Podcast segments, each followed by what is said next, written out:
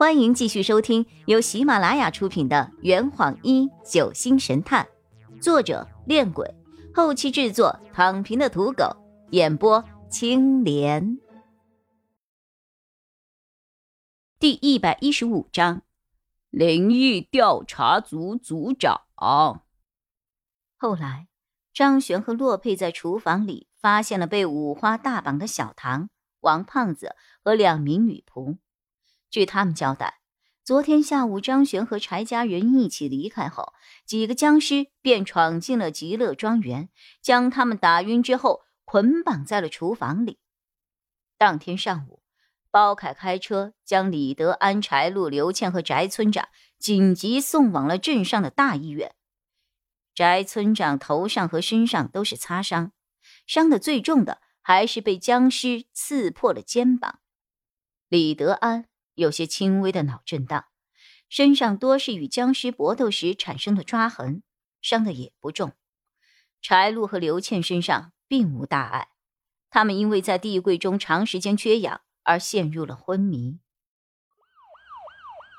下午，另一辆警用面包车搭载着两个便衣警察和一队特警赶到了极乐庄园。此时，包凯已经前往了镇上。与他们进行工作交洽的是法医袁千鹤。此刻，他们已将庄园内的五具尸体集中搬到了大厅，千鹤正在对他们进行初步的尸检。洛佩和张璇目光呆滞的坐在沙发上，脸上写满了不开心。洛佩面无表情的说着：“哎，太大意了。”张璇更是唇动脸不动。有些意外，怪我没有早点救醒他，怪我没有盯紧那个男人。他到底隐藏了什么秘密呢？他为什么要杀柴家人呢？哎呀，我实在受不了了！我心情烦躁的站在了二人中间。你们能不能不要把话说的那么含蓄呀？还有，你们说的是同一个人吗？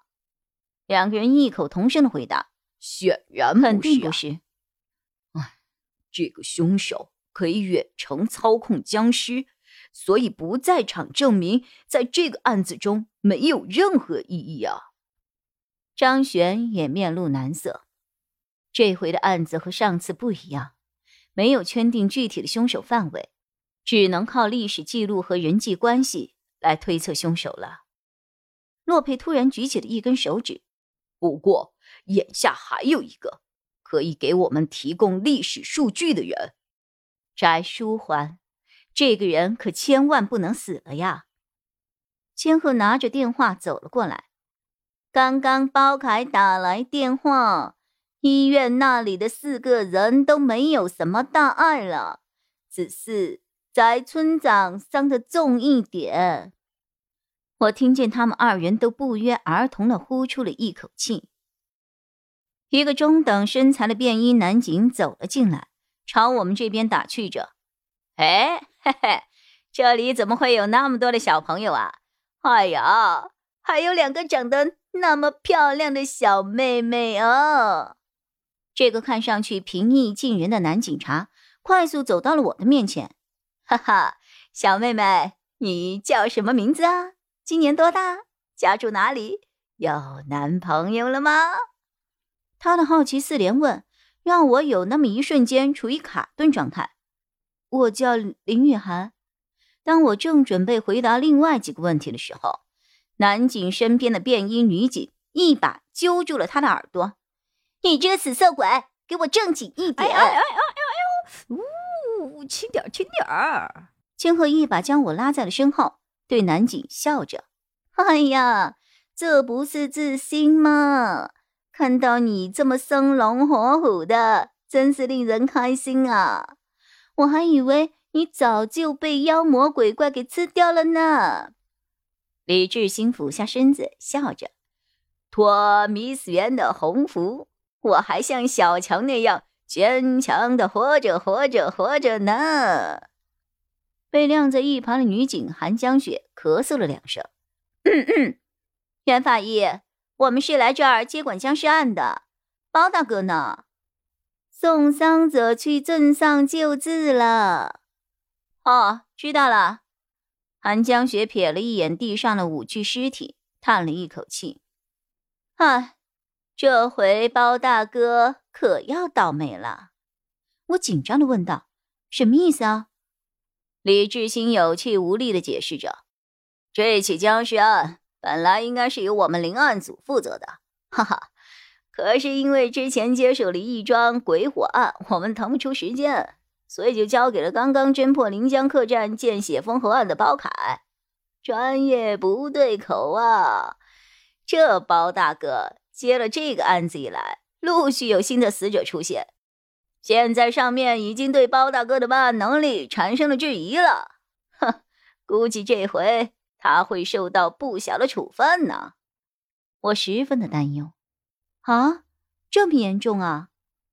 李志兴立刻握住了我的手，深情的说着：“不要害怕呀，小妹妹，本警官就是专门负责抓僵尸的。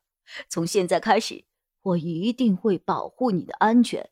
所以呢，你千万不要离开我的身边哦！”哎哎呦，哎呦！韩江雪一拳打在了他的右眼上。坐在沙发上一直看戏的洛佩突然开了口：“李志新，今年二十九岁，单身，灵异事件调查组组长，曾经因为调戏女同事和女证人被通报批评了六次。哦，若不是因为没人愿意接管灵案组。”你以为自己还能够留在视听啊？李志新摸摸自己的眼睛，问道：“哎呦，哎，听阁下的声音如此的耳熟，我们以前是不是见过？不然你怎么会知道在下的这些风流雅事儿？雅事？哦，你可真会往自己脸上贴金呢！”洛佩翻了一个白眼儿。你已经被英婷列为重点观察对象了，还不赶紧收敛点儿？千鹤无奈的叹了一口气。听到了吗？你，韩江雪凶恶的瞪了他一眼。